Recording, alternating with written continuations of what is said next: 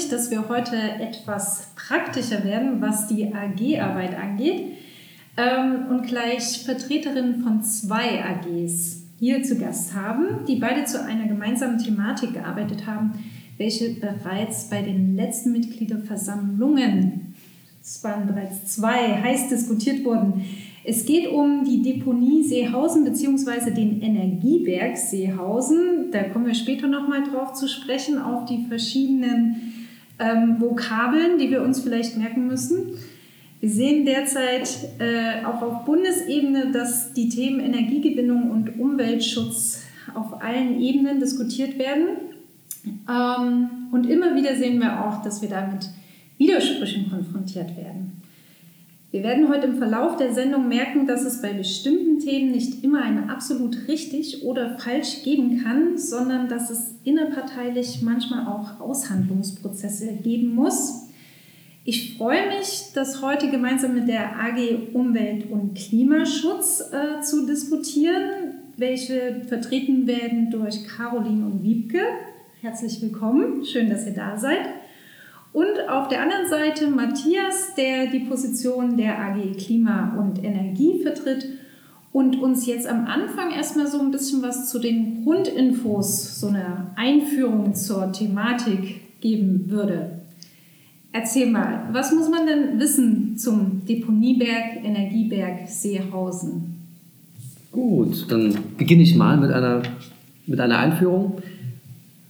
Ich denke, alle Leipziger kennen das Messegelände, das neue Messegelände im Norden der Stadt. Und etwas noch weiter nördlich davon befindet sich dieser ehemalige Deponieberg Seehausen. Von der Messe gibt es da noch einen, einen Baumarkt, in dem vielleicht der ein oder andere schon drin war. Dann kommt eine Autobahn und dahinter erst befindet sich dieser Berg. Der erhebt sich auch markant über die Landschaft, weil Leipzig ist ja nicht so reich an, an Erhebungen. Und auf der einen Seite gibt es ein Gewerbegebiet und auf der anderen liegt hinter einem Golfplatz die, der Ortsteil Seehausen, der zu Leipzig gehört. Genau, und ringsum oder weiter im, um, also etwas weiter entfernt sind dann eigentlich Felder. Ne? Also das, dann nach Norden ist flaches Land, da gibt es keine weiteren Städte oder sowas. Dieses Gelände besteht aus einem sehr länglichen Nord-Süd- Berg, der aus, eigentlich aus zwei Bergen besteht. Es gibt einen älteren Deponieberg im, im Süden, direkt an der Autobahn, und einen neueren, der weiter im Norden sich befindet. Aber die sind so quasi, bilden einen länglichen Gesamtberg, wenn man so möchte. Wie schon angedeutet, war das lange Zeit eine Deponie, zu DDR-Zeiten gegründet. Und dort landete eigentlich der gesamte Hausmüll aus Leipzig auf dieser Deponie, ohne groß äh, vorsortiert zu werden. Dann später hatte man, es gab immer wieder Änderungen des Deponiegesetzes oder auch der, wie man Abfälle behandelt. Und so lief die Nutzung dieser Deponie ungefähr 90 aus. Und man hat dann überlegt, was man anschließend als Konzept mit dieser Landschaft oder mit, dieser, mit diesem Deponieberg machen möchte. Und gewonnen hat damals das, die Idee, einen Golfplatz einzurichten. Und der wurde angelegt. In der, in der Nachbarschaft gab es diesen Golfplatz und diese, der Berg selbst sollte auch bespielt werden von den Golfern. Und es gab dort auch tatsächlich verändernde Maßnahmen. Man hat ein bisschen Erde bewegt, um dann dort oben zwei, drei Löcher noch aufzubauen. Es hat sich aber dann herausgestellt für die Betreiber, dass der Betrieb sehr aufwendig ist mit den ganzen Auflagen. Denn die Deponie ist noch nicht ganz zur Ruhe gekommen Ihr müsst euch vorstellen, dass da quasi die so biologische Abfälle sind aus der Zeit und die vergasen. Ne? Die, es gibt eine Umwandlung, es entsteht Wärme, es entsteht auch äh, so Gase und damit gibt, äh, kann quasi das Gelände auch noch so ein bisschen absacken in, dies, in dieser Zeit. Und deshalb ist das quasi in diesem Lebenszyklus der Deponie, ist das jetzt die, die Nachsorgephase, wo man immer noch schauen muss, ob irgendwas passiert, ob man Löcher hat, die man, die man füllen muss. Also es gibt noch gewisse Gefahren für die Allgemeinheit. Deswegen ist das umzäunt, das Gelände, und auch noch nicht freigegeben. Aber der, die Golfplatzbetreiber haben sich dann bereit erklärt, diese, diese sage ich mal, Pflichten zu übernehmen und dafür zu sorgen, dass der Betrieb für die Golfer sicher ist. Jedoch hat sich dann eben herausgestellt, dass es sehr teuer ist, das, das so zu machen mit den ganzen Auflagen. Und außerdem ist es total windig da oben. Ne? Wir alle waren auch bei Begehungen auf dem, auf dem Gelände und da oben pfeift das ganz schön und deswegen war das auch bei den Golfern nicht so attraktiv. Ne? Deswegen wurden diese, diese Löcher dann immer ausgelassen. Also ich finde, das ist ja schon eine Story wert an sich. Also ein Müllberg, der so langsam verwest und absackt und da drauf ist ein Golfplatz, den man jetzt eigentlich nicht nutzen kann okay, das finde ich schon mal sehr unterhaltsam, aber ja, ja, ja. So, führe so weiter entstand aus. das quasi ne? und deswegen hat und dass dann, man sich das gut vorstellen kann. Haben die Betreiber sich dann entschlossen, das wieder zurückzugeben, weil es ihnen zu teuer, zu aufwendig war und haben dieses Gelände der Deponie an die Stadt zurück übertragen. Also das Gelände beinhaltet außerdem noch ein Kraftwerk, weil die, die Vergasung, da entsteht quasi so eine Art wie Erdgas, so Methan. Und das kann man dann auch verbrennen, sodass dann auch eine Verstromung in dem kleinen Kraftwerk dort auf dem Gelände geschieht. Ja, und deswegen, die Stadt hat es wieder zurückbekommen, muss sich kümmern um, die, um diese Pflichten, die damit einhergehen. Aber es wird auch noch eine ganze Weile so bleiben, weil die, diese Nachsorgephase geht, die kann nach Abschluss der Tätigkeiten 30 oder 40 Jahre dauern. Für den südlichen Berg sind wir da fast am Ende, weil 90 ungefähr wurde der stillgelegt.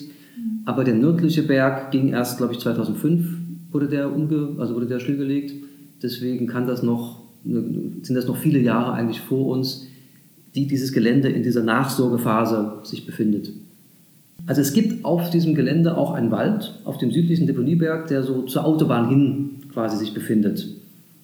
Und das ist der südliche Hang und der südwestliche und südöstliche. Das ist wie so ein Hufeisen, was sich unten auf einem Teil dieses Berges, was da bewaldet ist. Das war eine Ausgleichsmaßnahme für für die Anwohner wegen der Deponienutzung. Die mussten das ja lange Zeit quasi erdulden, dass da eigentlich nur die Müllautos Abfälle abgeladen haben. Ja, so entstand so dieser Wald, der aber genau am Südhang ist, der dann aber für die spätere Nutzung als Energieberg gab das schon so ein bisschen so diesen, diesen Konflikt dann. Aber die Stadt hat eben jetzt überlegt, was kann sie mit diesem Gelände machen und kam mit dem Plan eines Energiebergs. Das heißt, dass man Solar, eine Freiflächen-Solaranlage aufbaut und die, die Diskussion entspannt sich jetzt eben auch, welche Flächen man dafür nutzen kann, ob der Wald dafür weichen muss, abgeholzt wird oder in Teilen. Und ja, also das, das war dann so quasi der, die Zwischennutzung, die man gut machen könnte, bis zur endgültigen quasi Übergabe der Deponie an die Allgemeinheit, wenn sie quasi sicher ist, wenn sie sich nicht mehr bewegt, wenn alle biologisch aktiven Abfälle vergast sind und dann eigentlich nichts mehr passiert. Gut, aber anhand dieser Pläne der Stadt gab es Widerstand, auch von den Grünen, weil natürlich das Abholzen von Wald mit dem Naturschutz äh, im Widerspruch liegt. Aber zum anderen ist natürlich der Ausbau erneuerbarer Energien auch wiederum wichtig. Und so äh, waren wir auch bei mehreren Begehungen auf diesem Gelände und haben uns das auch mal vor Ort angeschaut. Aber jetzt möchte ich doch an, an Wiebke übergeben, um noch weitere Details und Rahmenbedingungen zu ergänzen. Danke, Matthias.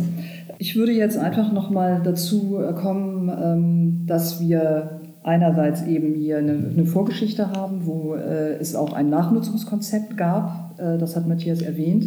In diesem Nachnutzungskonzept war mal ursprünglich festgelegt, dass hier niemals Photovoltaik installiert wird. Das war explizit dort ähm, sozusagen niedergelegt. Darauf beziehen sich auch die Seehausener, die ja sehr mit diesem Projekt hadern, immer wieder.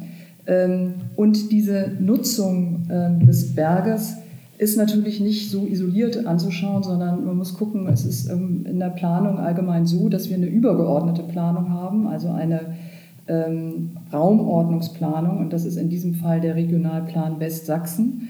Der ist sehr aktuell von 2021.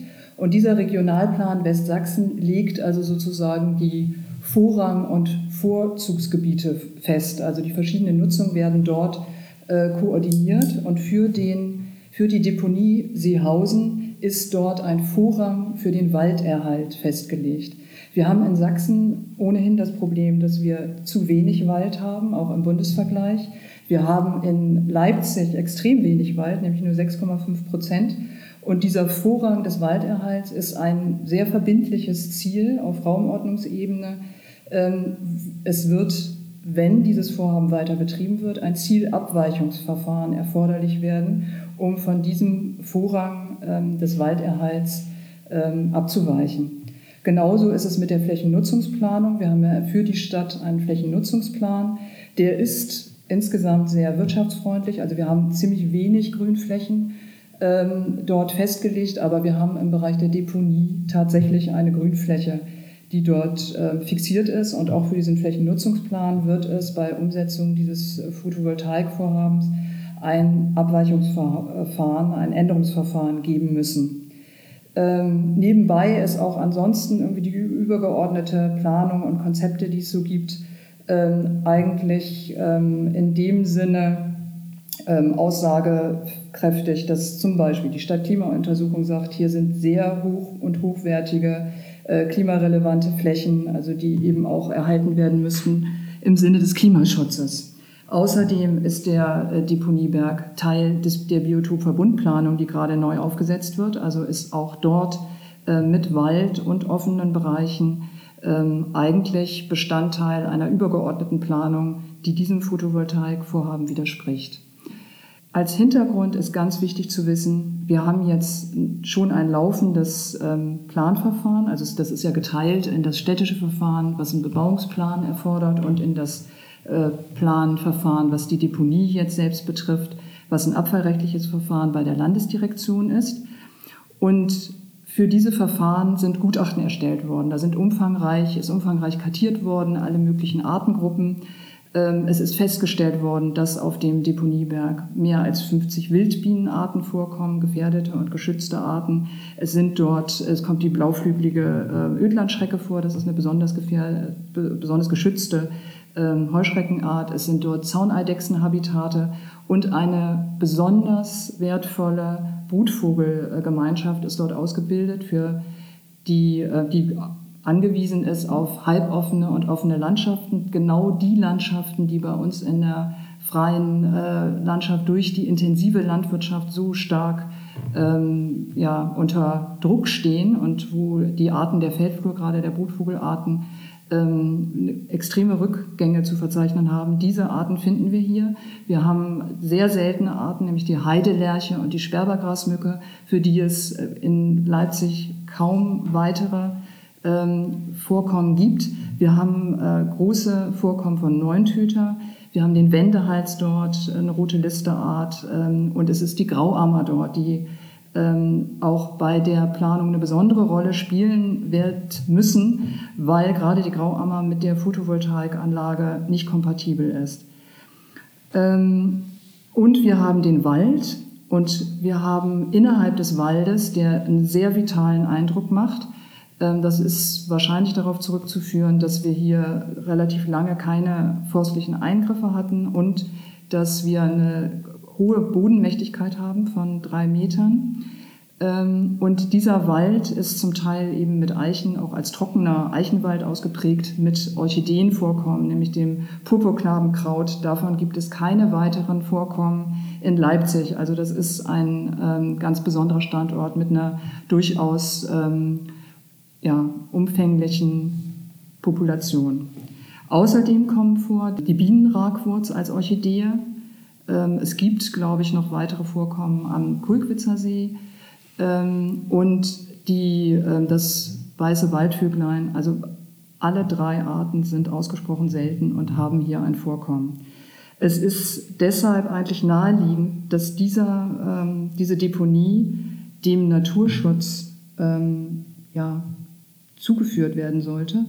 Ähm, und wir halten es für sinnvoll, dort eine einstweilige Sicherstellung als Naturschutzgebiet ähm, anzugehen und die, die naturschutzwürdigen Flächen unter Schutz zu stellen, erstmal zu sichern, ähm, um diese Rückzugshabitate, die wir hier haben und diesen besonderen Wert, den wir hier auf der Deponie vorfinden, der jetzt äh, auch hervorgetreten ist durch die ganzen Gutachten, wirklich dauerhaft für Leipzig zu sichern das vor dem Hintergrund der Biodiversitätskrise und vor dem Hintergrund, dass wir ähm, Massenartensterben haben und dass wir eine besondere Verantwortung haben, genau für diese Arten, die hier auftreten. Okay, vielen Dank erstmal für äh, die einführenden Worte. Also wenn ich es jetzt richtig verstanden habe, also viele von, also ich war noch nicht da und viele unserer ZuhörerInnen waren wahrscheinlich auch noch nicht in Seehausen. Aber wenn ich mir das jetzt so vorstelle, ist das, sind es zwei Berge, die äh, begrünt sind und da wächst auch Wald mit einer großen Artenvielfalt. Davon, äh, damit hätte ich jetzt nicht gerechnet. Welche Hektarzahl, über wie viel Hektar reden wir da so? Nur so ungefähr. Also, die, äh, der Gesamtumfang ist, glaube ich, 60 Hektar sogar. Ähm, aber es wird jetzt nicht alles komplett, ähm, komplett mit Photovoltaikanlagen bestellt. Also und mittlerweile ist es anscheinend so, dass von dem Wald 6,5 Hektar fallen sollen. Also ursprünglich hieß es 8 Hektar, jetzt gab es irgendwie nochmal, glaube ich, ein Verspiegelungsgutachten an der Autobahn. Okay. Und von daher sind es jetzt 6,5 Hektar Wald. Okay, und da soll Wald gerodet werden, damit Photovoltaikanlagen aufgebaut werden können, um äh, erneuerbare Energie zu gewinnen. So, das ist äh, das, das Grundthema. Ich kann äh, quasi die Argumentation der AG Umwelt Klimaschutz sehr gut nachvollziehen. Also, ne, dass das jetzt nicht so gut wäre, diese Artenvielfalt da zu bedrohen. Aber Matthias, was sind denn jetzt gute Argumente, dann trotzdem da Photovoltaik hinzubauen? Also ganz unabhängig davon, dass uns natürlich klar ist, dass wir erneuerbare Energien ausbauen müssen. Ähm, aber warum Natur zerstören in Anführungsstrichen? Ja gut, ich glaube, der, der Ausbau der Erneuerbaren ist ja Konsens, glaube ich. Das ist, ja, das ist klar. Würde ich jetzt sagen, wir sind ja ein grüner Podcast. Aber es ist halt nicht so einfach. Ne? Ich glaube, das ist das Thema. Auch die Klar, man könnte theoretisch auf alle Dächer das bauen, aber das ist halt immer im Einzelfall schwierig, weil die meisten Häuser gehören nicht der Stadt Leipzig, sodass sie keinen direkten Einfluss darauf hat, dort quasi Solaranlagen zu errichten. Ohne eine Solarpflicht ist das in weiter Ferne. Deshalb ist dieses Gelände, hat ein Riesenpotenzial. Man könnte dort, wenn man das nach den Plänen der Stadt ausbaut, 35 Megawatt Photovoltaik, Photovoltaikanlagen errichten. Und das quasi mit einzelnen Dächern hinzukriegen, das ist verdammt schwierig. Das braucht man ein, 2000 Dächer, sage ich mal. Ne? Und die zusammenzukriegen, das wird man nicht schaffen.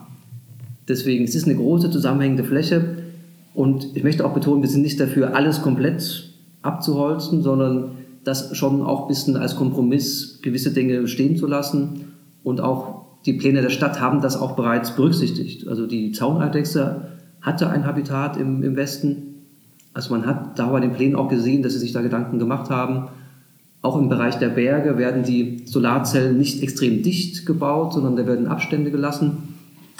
Und so ist so eine Freiflächenanlage aus unserer Sicht auch ein gewisser Kompromiss, weil es ist keine Versiegelung. Es, ist, es gibt eine Wiese darunter, die weiterhin besteht. Die hat vielleicht mehr Schatten als vorher, wird sich ein bisschen umgestalten. Die Wildbühnen können dann auch weiterleben. Also ich glaube, dass viele Arten auch mit diesen neuen Bedingungen äh, klarkommen könnten. Und äh, Leipzig hat leider auch nur bis jetzt sehr wenig regionale erneuerbare Energieversorgung. Die Zahl, die ich gehört habe, waren knapp 7 Prozent. Und der Rest wird leider eben in Lippendorf mit Braunkohle erzeugt und der Ersatz für Lippendorf wird ein Gaskraftwerk sein, wo wir vorwiegend vermutlich russisches Erdgas äh, verfeuern wollen müssen, um unsere Wärmeversorgung und Energieversorgung hinzukriegen. Das ist der Status quo. Also das heißt über 90 Prozent fossile Energieversorgung. Und davon wegzukommen ist eine wirklich gigantische Riesenaufgabe. Und deswegen äh, ja, können wir jetzt nicht so auswählen, ob wir vielleicht dieses Dach nehmen oder vielleicht dort noch ein bisschen, sondern wir müssen das ist unser, unsere Erkenntnis. Wir müssen schon alle Chancen, die wir haben, nutzen. Und das ist eine sehr große Fläche. Es ist eine Deponie in der Nachnutzung. Und wir sind dafür natürlich, Naturschutz zu berücksichtigen und die Flächen zu lassen, die, die notwendig sind. Aber das komplett zu sperren für den Ausbau wäre aus unserer Sicht einfach falsch und eine vertane Chance. Mhm. Aber Wiebke, du hattest das ja vorhin schon angesprochen, dass äh, ihr hattet das in einem, einem Antrag auch, äh, hattet ihr die entsprechende Quelle zitiert, das kann man nochmal nachgucken, dass äh, lediglich 6,5 Prozent der Fläche Leipzig aus Wald bestehen. Jetzt frage ich mich, Okay, also es gibt tatsächlich keine anderen Flächen für Photovoltaik, wenn wir dann nur 6,5 Prozent der Fläche mit Wald haben. Was ist mit den anderen Prozent? Also vielleicht kannst du da noch mal zu was sagen. Oder Caroline, also... Das mit dem Wald ist ein, ist ein guter Hinweis. Also es ist, es ist so, wir haben Probleme mit, mit der Waldmehrung. Es ist ja jetzt ein, es gibt tatsächlich einen, einen grünen Antrag jetzt auch zur Waldmehrung dieses Vorhaben würde diesem grünen Antrag eigentlich auch widersprechen. Äh, also es geht nicht darum, Wald äh, einzuschlagen, sondern Wald eben zusätzlich ähm, aufzuforsten. Und das ist natürlich schwierig, äh, weil Konkurrenz mit der Landwirtschaft besteht und so weiter. Aber es ist natürlich auch eine Frage des Wollens und der, der Prioritäten, die gesetzt werden. Und die Prioritäten sind ähm, sowohl was hier die Inanspruchnahme für die Photovoltaik angeht, als auch ähm, ganz allgemein ähm, sind die, äh, die ja, Industrie und Gewerbe. Und ähm, Wohnbebauung natürlich auch, aber in diesen Außenbereichen auf alle Fälle Industrie und Gewerbe. Und natürlich ist die Lobby der Landwirtschaft auch nicht ohne.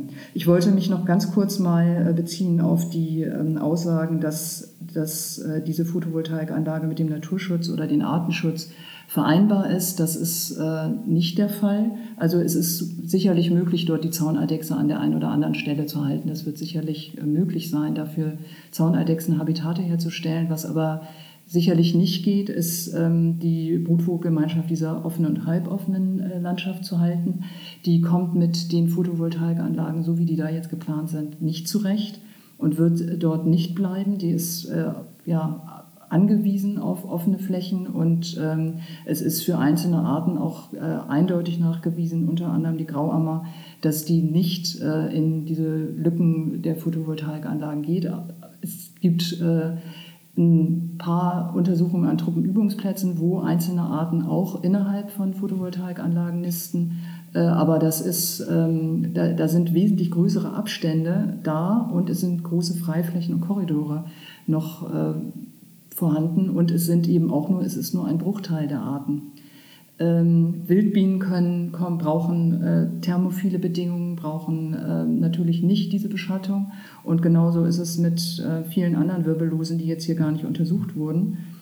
Ähm, genau, und äh, die, diese Zerschneidung des Waldes also, äh, bedeutet, dass auch ähm, das weiter reinwirkt, selbst wenn jetzt 6,5 ähm, Hektar ähm, fallen, wird es eine Zerschneidungswirkung und auch eine Auswirkung durch Randeffekte auf die umgebende Waldfläche haben. Und natürlich ist die extrem entwertet, weil ein Wald eine bestimmte Größe haben muss, damit er auch für den Artenbestand, der dort vorkommt, äh, noch funktionsfähig ist. Ähm, ja, also das dazu. Äh, und es gibt die andere Seite. Es, warum müssen wir diesen Weg wählen? Es ist das Einzige, was uns jetzt hier äh, praktisch ähm, ja, äh, äh, ähm, zur Verfügung gestellt wird von der Stadt. Äh, es gibt äh, Untersuchungen vom Fraunhofer Institut, äh, dass es wirklich, dass wir mit den allein mit, der Solar, mit dem Solarausbau auf Dächern in Verbindung mit äh, Windenergie unseren Bedarf komplett decken könnten, dass wir keine fossilen ähm, ja, Energieträger mehr benötigen. Ähm, das Fraunhofer Institut bietet Beratungen an. Also äh, es wäre dringend erforderlich, dass die Stadt sich äh, einfach bei der Umsetzung ähm, des Photovoltaikausbaus entweder vom, also mit Sicherheit am besten vom Fraunhofer Institut, aber auch zum Beispiel von der KNE ähm, beraten lässt, äh, von denen, die sich schon seit Jahrzehnten damit beschäftigen und die an anderen Stellen auch große Ausbaukapazitäten ja, hingekriegt haben. Also es ist für meine grüne Seele überhaupt nicht vereinbar, dass wir, äh, dass wir das, ja, dass wir Natur zerstören, tatsächlich, wie du es gesagt hast, äh, um hier die Erneuerbaren voranzutreiben. Wir müssen in, gerade in der Landnutzung ganz grundsätzlich was ändern und das ist eigentlich auch Konsens. Es gibt ja das äh, WBGU, die, äh, den wissenschaftlichen Beirat äh, für globale Umweltveränderungen, die äh, dazu forschen. Also wie kann man, wie kann man am besten jetzt ähm, diese verschiedenen Krisen, die wir haben, Biodiversitätskrise und Klimakrise und Ernährungskrise, die wir auch noch haben, in den Griff kriegen. Und es geht immer um Landnutzung. Wir dürfen nicht so weitermachen und die Flächen, die wir haben, äh, die wenigen ähm, auch noch äh, in Anspruch nehmen und zerstören. Mhm. Genau, also ich könnte da jetzt nur noch hinzufügen, dass es sich hier um so ein wertvolles Sekundärhabitat handelt. Das bedeutet, dass es praktisch mal in menschlicher Nutzung war und sich jetzt selbst überlassen ist. Also das heißt, wir haben hier keine Einwirkung von außen, das heißt, es wird nicht umgeackert, es gibt hier keine Pestizide, die eingesetzt werden. Also das heißt, hier kann sich in einer, in einer Nachnutzung durch die Natur ein sehr ungestörtes Habitat entwickeln. Ich würde diesen Berg auch nennen Berg der Ökosystemleistung, also im Gegenzug zu diesem oder im Gegensatz zu diesem Energieberg mhm. oder Berg als Arche Noah, der sozusagen einen Rückzugsraum bietet, weil man muss sich den Kontext angucken, in dem dieser Berg sich befindet. Wie schon gesagt wurde von Matthias, wir haben hier eine Autobahn, wir haben hier intensiv genutzte Agrarlandschaften, wir haben das Industriegebiet ähm, oder das, das Messegebiet sozusagen. Das heißt, die Arten, die hier verdrängt werden, können nicht in die Umgebung ausweichen. Also es wird hier absolut sozusagen eine Verdrängung stattfinden und Verlust von Arten. Das heißt, wir haben hier eigentlich eine große Verantwortung, also dieses Gebiet zu erhalten, auch gerade was Wiebke schon erzählt hat, in dem Biotopverbund. Das heißt, man muss auch immer in grünen Räumen denken, die miteinander verbunden sind und Strukturen für die Arten zum Wandern und zum ja, genetischen Austausch sozusagen darstellen.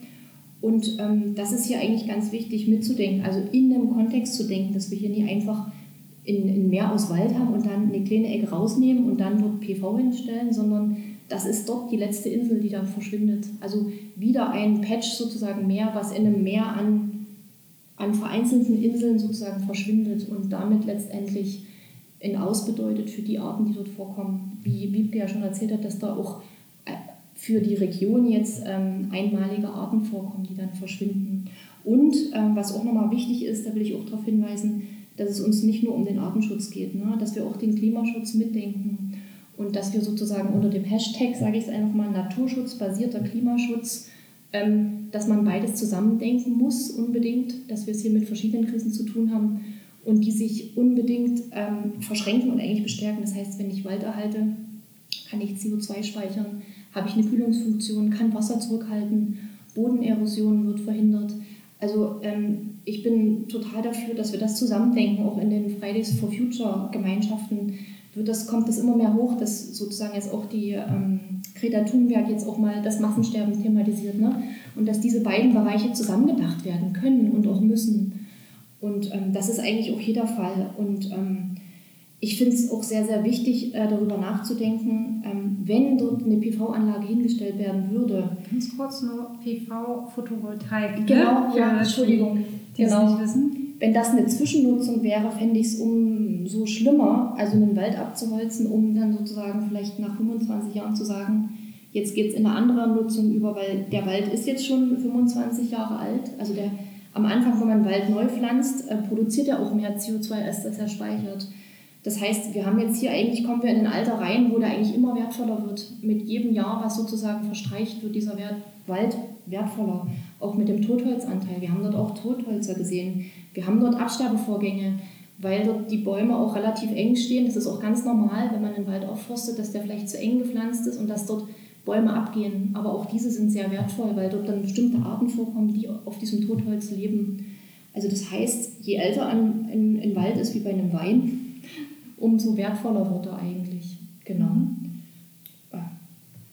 Mhm. Ähm, danke nochmal für die Ausführungen. Äh, wir hatten vorhin im Vorgespräch quasi ja schon äh, auch über äh, die Notwendigkeit gesprochen, dass äh, Flächen mehrfach genutzt werden. Also ähm, das war jetzt so in meinem Kopf, ihr habt gerade darüber gesprochen, dass da auch Industriegebiet drumherum ist. Für mich wäre es jetzt naheliegend, ich bin neben einem VW-Werk aufgewachsen, da ist sehr viel Dach, äh, wo man gut Photovoltaikanlagen, glaube ich, drauf bauen könnte. Wir haben da sehr viel äh, hier in, in Sachsen generell.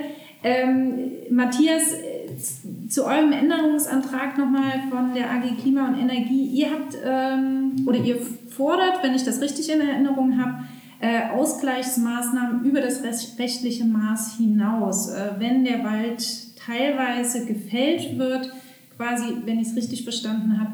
Kannst du dazu noch mal was sagen, wie man also ich bin da immer ein bisschen skeptisch, aber äh, du bist bestimmt überzeugt. Das, na gut, das ist das Angebot, was wir machen können, dass man die Kompensationsmaßnahmen, die, die dann möglichst ortsnah geschehen sollen, nicht nur 1 zu 1, sondern vielleicht 1,5 zu 1 oder 2 zu 1 macht, dass man deutlich mehr Wald nachpflanzt, als man entfernt hat. Und ich möchte aber noch zu den Dächern was sagen, weil das war vorhin noch so ein Thema. Oder diese Alternativen, die im Raum stehen oder die so offensichtlich Genau. erscheinen. Ja, gerne. Das, das BMW-Werk wäre da ja auch das Beispiel. Und da ist es aber leider so, dass die Dächer sind so geplant, dass sie die Last so tragen können, für die sie ausgelegt sind. Und eine PV-Anlage würde eben noch ein paar Tonnen mehr Last auf so einem sehr großen Dach bedeuten, sodass zusätzliche Träger oder wie auch immer äh, eingebracht werden müssten. Deswegen ist das leider an, an vielen, bei vielen Dächern, besonders bei Industriehallen, nicht so einfach. Oder man, könnte, man kann da nicht einfach PV-Anlagen draufpacken, weil die Dächer nicht dafür ausgelegt sind. Das ist leider ein Argument, was eben deswegen viele von diesen Alternativen, die so offensichtlich sind, die man sieht, wenn man da langläuft oder wenn man da schaut, sind halt leider nicht so einfach realisierbar. Und auch die, die Stadt hat, kann auch nicht BMW zwingen, das zu tun. Das ist dann auch in der, in der Hand des Eignes. Auch Bauhaus oder die Supermärkte oder die Lagerhallen, all die sind in den, in den Händen von Eignern. Die müssen das ja quasi selber entscheiden und finanzieren. Die Stadt kann das bei den eigenen Gebäuden machen, was sie mehr schlecht als recht macht. Aber sie hat nicht, momentan noch nicht die Macht, das, das wirklich vorzuschreiben.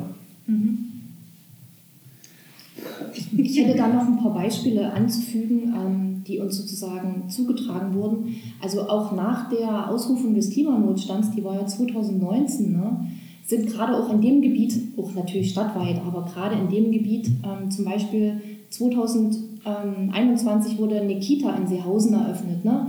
Ein großes Gebäude, große Zufahrt, Parkflächen, keine PV. Dann Neubau Oberschule Wiederitsch, Eröffnung 2021, keine PV. Ähm, dann wurde eine Veräußerung einer städtischen Liegenschaft im Industriepark Nord 2020 mit 40.000 Quadratmetern vorgenommen.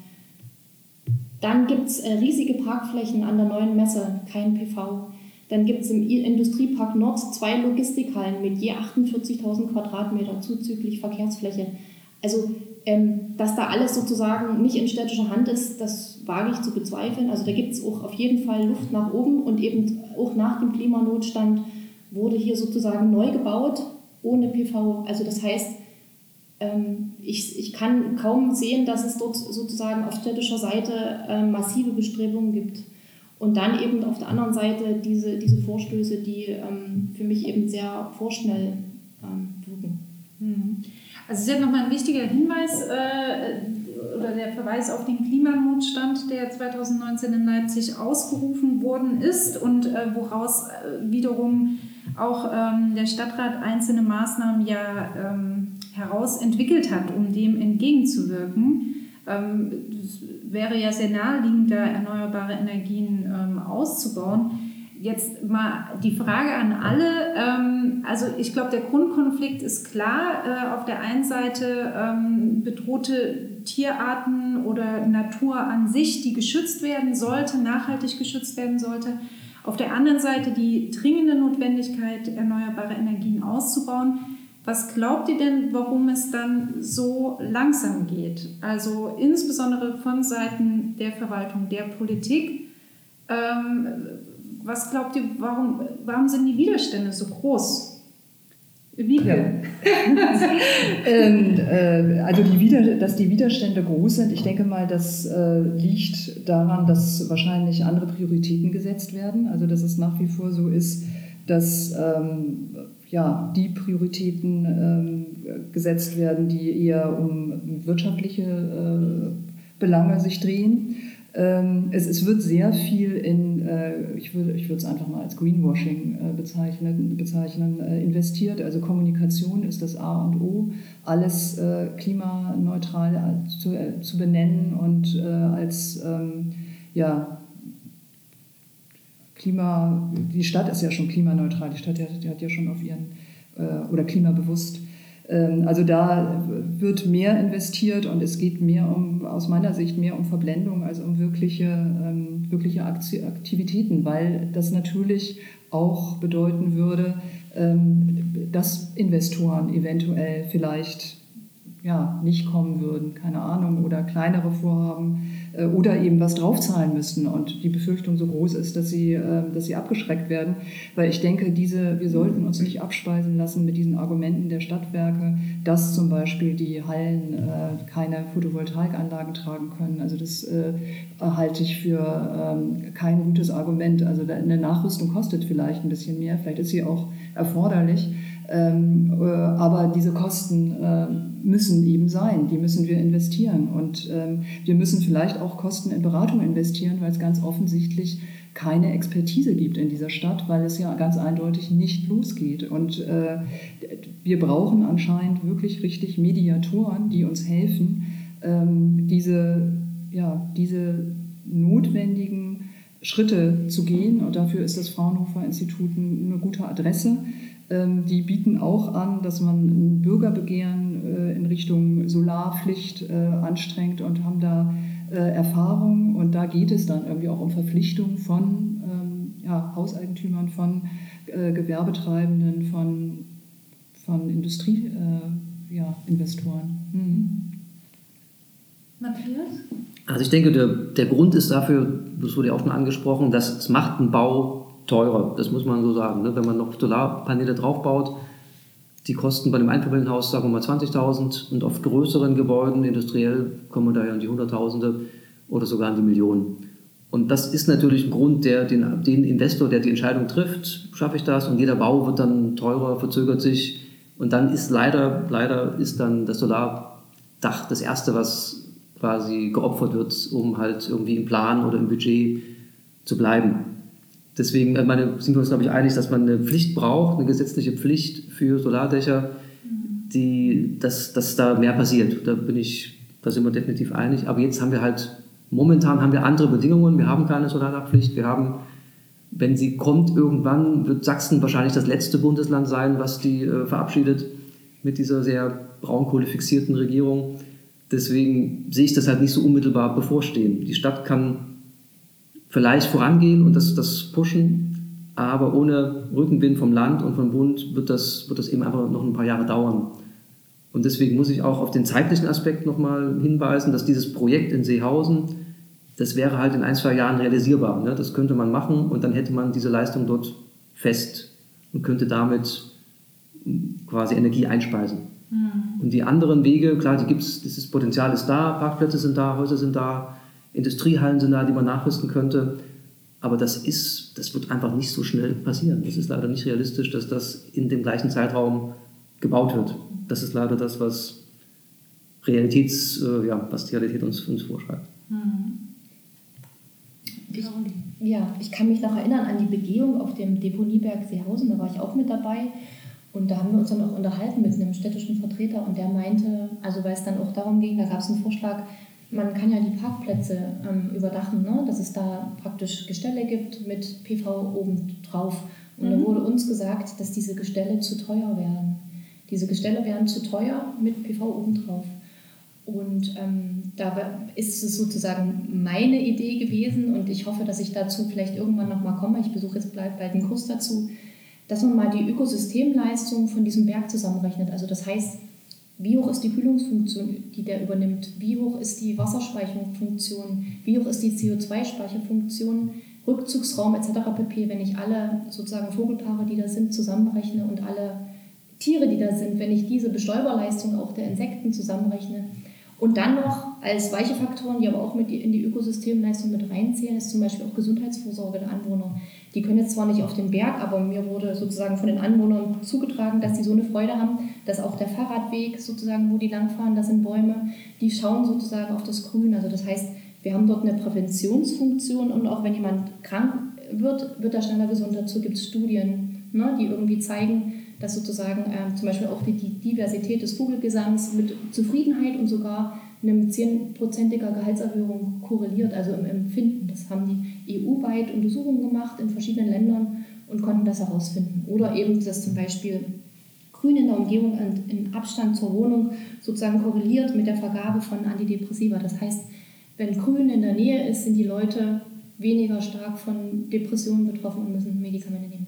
Also das heißt, das sind auch Ökosystemleistungen, die damit reinziehen. Und wenn man das alles zusammenrechnet, frage ich mich, ob ich ob dieses Gestell dann wirklich noch teurer ist. Mhm. Also das wage ich sehr, sehr stark zu bezweifeln. Mhm. Genau. Also, mal so als Zusammenfassung. Das war vorhin auch mein Gedanke. Ne? Also ähm, ich glaube, da kann man jetzt den einzelnen Investor, die Investoren nicht von überzeugen, ne? weil es, die wahrscheinlich immer sehr kurzfristig denken, wirtschaftlich so, okay, was, ne, wie ist die Rendite für mich persönlich? Ähm, und wir hier äh, bei Umweltschutz, Klimaschutz ähm, für, für die Gesellschaft denken, ne? also auch für die nächste Generation und äh, was für Kosten auf die, auf unsere Kinder und Enkel zukommen. Ne? Und das ist ja, glaube ich, so ein Grundkonflikt, wenn wir, wie wir ja seit Jahren sehen, wenn wir über, äh, über Klimaschutz sprechen, es ist sehr schwer zu vermitteln, dass die Kosten steigen, wenn wir nicht jetzt was machen. Ne? Ähm, das finde ich genau. ja. immer so den großen Konflikt daran und man kann es so schwer sichtbar machen. Ja, es, dadurch wird auch gerade so sichtbar, dass, dass das, wie wir bisher die, ähm, äh, die Bilanzierung vornehmen, ne? genau. die ist sehr eingeschränkt. Also mhm. auch wenn jetzt hier von, von, oder wenn Matthias spricht von einer äh, größeren Kompensation als überhaupt gesetzlich vorgeschrieben. Wir haben sehr schlechte ähm, ja, Eingriffsausgleichsmethoden bis jetzt, die eigentlich immer zulasten irgendwie des, äh, der Natur gehen mhm. äh, und die eine große äh, Möglichkeit bieten, bisher auch dieses Leipziger Modell, was in Leipzig angewandt wird, ähm, wirklich Dinge schön zu rechnen. Also äh, das äh, kommt überhaupt nicht dem nahe, was ähm, äh, Caroline gerade angesprochen hat, was die eigentlichen Ökosystemleistungen sind was, äh, was eigentlich an Folgekosten entsteht, wenn wir diese äh, Orte verlieren und diese Vegetation verlieren. Also ähm, da ist ähm, keine große Hoffnung reinzusetzen, dass wir jetzt auch über die Gutachten, äh, die hier erstellt werden, eine angemessene äh, Wertschätzung für dieses Gebiet bekommen. Im Gegenteil, es hat sich jetzt schon herausgestellt, ähm, dass hier ähm, also wirklich grobe äh, ähm, Aussagen zugunsten des Vorhabenträgers vorgenommen werden, äh, die, die nicht fachlich ähm, äh, korreliert sind mit dem, was, was eigentlich dort vorhanden ist. Ähm, und die auch ähm, eigentlich an der Stelle, wo sie getroffen werden, in den Reihenkartierunterlagen überhaupt nicht hingehören. Und trotzdem wird dort äh, für den Vorhabenträger nochmal äh, formuliert, dass hier keinerlei Besorgnisse entstehen. Also darauf können wir uns einfach nicht verlassen und das, was an Gutachten kommen wird, wird hier äh, äh, in keiner Weise dem gerecht werden, was, ähm, was hier tatsächlich ähm, zu befürchten ist und was an Beeinträchtigungen kommt. Dazu kommt noch, was wir auch erfahren haben bei der Begehung, dass die ganzen Ausgleichsmaßnahmen, die jetzt geplant sind, ähm, weit außerhalb von Leipzig stattfinden, irgendwo im Norden in, Nordsachsen. Mhm. Äh, und die werden mit Sicherheit nicht das ersetzen können, was, was hier verloren geht. Hm. Zumal diese Ökosystemleistung, das ist mir noch mal ganz wichtig, unabhängig jetzt davon, immer auch nur untere Näherungswerte darstellen. Das heißt, ich kann ja nur das berechnen, was ich kenne. Mhm. Und wir kennen ja nur einen kleinen Teil. Also wir wissen ja viel gar nicht. Es gibt auch zum Beispiel viel, also viele Arten, die wir nicht kennen. Und ähm, gerade jetzt auch im, im Boden ne, kennen wir viele Arten gar nicht. Das heißt, ich kann die Leistung gar nicht vollständig berechnen. Mhm. Das ist also nur ein unterer Näherungswert. Und wenn ich dann zum Beispiel weiß, jetzt nur mal als einfaches Beispiel, der Eichelheer ähm, ist geschätzt worden mit 10.000 Euro ein Eichelheer. Ne? Die Leistung, die er verbringt, er macht halt, nimmt halt die Eiche und vergräbt die irgendwo, vergisst die und dann wächst eine Eiche. Mhm. Und das heißt, wir kennen gar nicht alle Funktionen von diesem Eichelheer, außer dass er eben diese Eichel irgendwo vergisst. Das heißt, das ist, diese 10.000 Euro sind nur ein unterer Näherungswert. Ne? Mhm. Und ähm, deshalb ist sind das immer nur Zahlen, die so in etwa das beschreiben, was eigentlich dahinter steht. Ja, genau. Ich äh, würde noch mal gern jetzt, äh, bevor wir vielleicht noch mal über den aktuellen Stand des Projekts äh, und wie es wahrscheinlich weitergeht, äh, vielleicht könnte da noch mal gleich jemand was zu sagen, aber noch mal zu dem Prozess, äh, der hinter den Anträgen stand. Also gerade für unsere ZuhörerInnen, gerade die Menschen, die vielleicht auch neu in der Partei sind, noch mal zum Nachvollziehen. Ähm, also die AG Umwelt und Klima hatte ursprünglich einen Antrag gestellt in der Mitgliederversammlung, ähm, um den Stadtrat, äh, also beziehungsweise die grüne Fraktion aufzufordern oder sich äh, hinsichtlich dem Artenschutz einzusetzen und äh, quasi die, den Bau der Photovoltaikanlagen zu verhindern. Ist das so grob richtig zusammengefasst? Also wir hatten eigentlich, ich glaube, unser letzter Antrag war der, dass wir eine Unterschutzstellung der schutzwürdigen Bereiche mhm. ähm, gefordert haben und, eine, und den Walderhalt. Okay. Das war eigentlich Gegenstand äh, der Unterlage, äh, okay. äh, der, der, des Antrags. Mhm. Ja. Daraufhin hatte AG äh, Energie und Klima ähm, einen Änderungsantrag eingereicht auf der Mitgliederversammlung, richtig? Genau, das ist so das, das, Vorgehen, wenn man quasi Widersprüche hat, dass das dann ausgefochten wird in der Mitgliederversammlung. Und so haben wir dann mit mehreren Leuten, die ich vertrete, haben wir dann einen, einen Änderungsantrag entwickelt, um erneuerbare Energien stärker zu wichten, dass das mit Kompensationsmaßnahmen möglichst doch gemacht wird. Okay, wie hat denn am Ende die Mitgliederversammlung entschieden? Also wir haben uns dann ähm, geeinigt, die beiden Arbeitsgruppen, wie das auch so ist, wenn man einen Streit austrägt, dass man sich dann am Ende zum Glück einigt. Genau, und da ist dann ein, ein, Antrag entstanden am 25. April zum Tag des Baumes, was ich auch sehr, sehr schön fand, dass wir uns einigen konnten, dass wir gesagt haben, erstmal ganz allgemein, ne, versiegelte Flächen sind so schnell wie möglich und so viele wie möglich in Anspruch zu nehmen, dass wir uns das auf die Fahnen schreiben. Und ähm, wenn in den Naturhaushalt eingegriffen wird, ist ähm, auf einen unbedingten Walderhalt zu achten. Und das Vermeidungsprinzip hat oberste Priorität. Und äh, speziell für die Deponie Seehausen heißt es dann, ähm, dass wir zuerst ein Schutzwürdigkeitsgutachten prüfen lassen wollen. Also das heißt, wir wollen schauen, ob es eine Unterschutzstellung geben kann für den Berg in Gänze oder Teile davon. Und ähm, dass wir dann ähm, alle Möglichkeiten, also wenn die Unterschutzstellung nicht kommt, dass wir aber trotzdem versuchen, alle Möglichkeiten auszuschöpfen, um den Wald zu erhalten. Und ähm, eine Variantenprüfung vornehmen für die ähm, Photovoltaikanlage, die dort vielleicht installiert wird, mit einer Wirtschaftlichkeitsprüfung. Und ähm, da war es uns dann aber auch noch wichtig als AG, dass wir dort ähm, die Ökosystemleistung mit einberechnen. Muss man dann gucken, wie man das wirklich in letzter Konsequenz machen kann. Aber dass man dort nicht nur guckt, inwieweit ähm, Strom erzeugt wird, und, sondern auch inwieweit Natur und deren Leistung verloren geht an der Stelle. Und dass dem da auch Rechnung getragen wird. Genau, und dann ähm, wird sozusagen noch zukünftig gefördert, dass die Stadt ähm, ja, die Solarenergie äh, vorantreiben soll auf Dächern und Fassaden und äh, versiegelten Flächen. Und genau, also das war so im Groben und Ganzen unsere, sozusagen unsere Einigung dass wir sagen, okay, ähm, das ist jetzt erstmal so die, die Fahrtrichtung. Okay.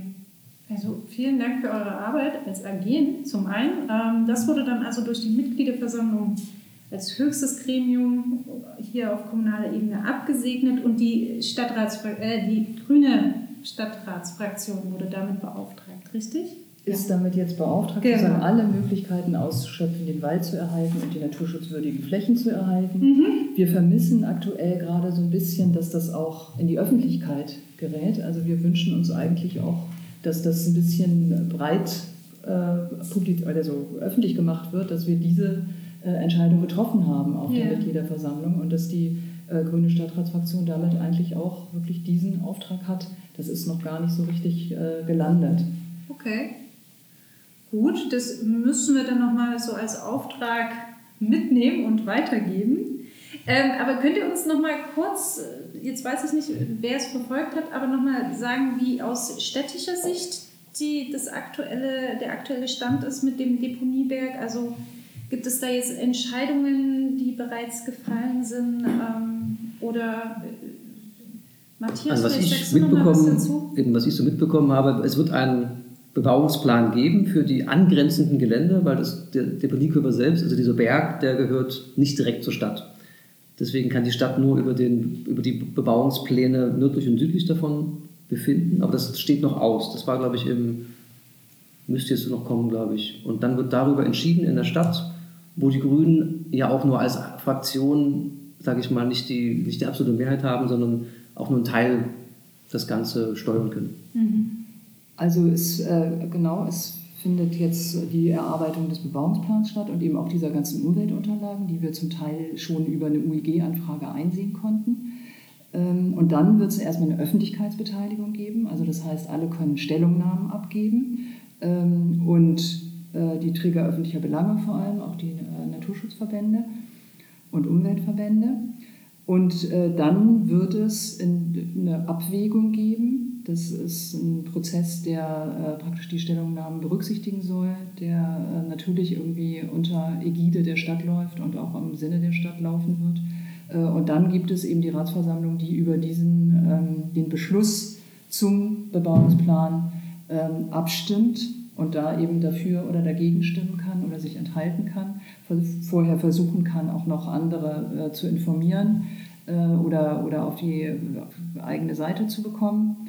Ähm, genau. Und parallel werden sicherlich Protestaktionen sicherlich in, in, im Ort äh, Seehausen und auch ähm, von uns stattfinden. Also äh, wir haben vor, äh, kannst du das kurz erzählen? Ach so, ja, also wir als Arbeitsgruppe, als AG Klima- und Umweltschutz, der NABO und dann noch eine Initiative, die nennt sich Stadtnatur Leipzig, also wo sich verschiedene Bürger ähm, lose sozusagen treffen und organisieren. Äh, wir organisieren eine Mahnwache einmal im Monat und also meist Mitte des Monats. Die nächste wird am 14. Juni sein ähm, in Seehausen, den Ort, da sind wir gerade noch dabei, den rauszusuchen. Da gibt es dann auch immer verschiedene Sprecher, die zu verschiedenen Themen was beitragen. Also ich lade auch gerne alle Hörerinnen des Podcasts dazu ein. Sie können sich auch gerne beteiligen oder mit vorbeikommen, sich informieren, einfach mit uns ins Gespräch kommen. Genau, und ähm, das ist sozusagen das, was einmal im Monat ähm, bei uns so läuft, neben der inhaltlichen Arbeit. Genau, ich fände das auch nochmal zum Abschluss äh, ganz schön. Vielleicht sagt ihr nochmal, wann die AGs sich jeweils treffen und falls jetzt hier HörerInnen Interesse gefunden haben äh, und sagen, die AG finde ich aber, oder beide AGs finde ich super spannend, ich würde gerne mal dazukommen. Entweder wie, wie erreicht man euch als ähm, VertreterInnen äh, oder wann, wann finden eure AGs statt? Sonst fange ich mal an, wenn du noch mhm. raussuchst. Also wir wenn ihr auf die Homepage des Kreisvereins geht, der Kreisverbandes, sorry, genau. dann ist unsere AG ganz oben, also leicht zu finden. Und wir, ich versuche auch immer, die, die Homepage unserer AG einigermaßen aktuell zu halten. Dort, dort gibt es auch einen Hinweis auf den, auf den Kanal in der Chatbegrünung. Das ist so ein Kommunikationskanal, der, glaube ich, sehr schnell und unmittelbar funktioniert.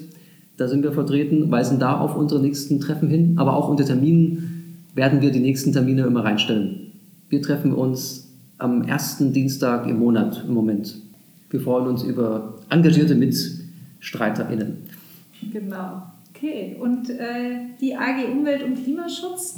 Wir treffen uns immer montags und ich glaube, es ist der letzte Montag im Monat. Und ihr findet uns auch auf der Homepage. Also ich bin mir jetzt nicht ganz sicher, ob es nicht der zweite Montag ist, aber, ähm, aber wir gucken selber auch dann nochmal auf die Homepage. Genau. Also bei äh, grüne-leipzig.de, da finden sich alle Termine der einzelnen AGs und weitere Infos. Ähm, genau, dann hoffe ich, dass unsere ZuhörerInnen einen guten Einblick in die vielfältige AG-Arbeit äh, bekommen haben. Und äh, nochmal vielen Dank auch für die Darlegung zu diesem recht komplexen Thema äh, an euch alle drei. Und ähm, genau, dann verabschiede ich mich für heute und wünsche noch einen schönen Tag. Ja, danke, dass wir da sind. Danke. danke.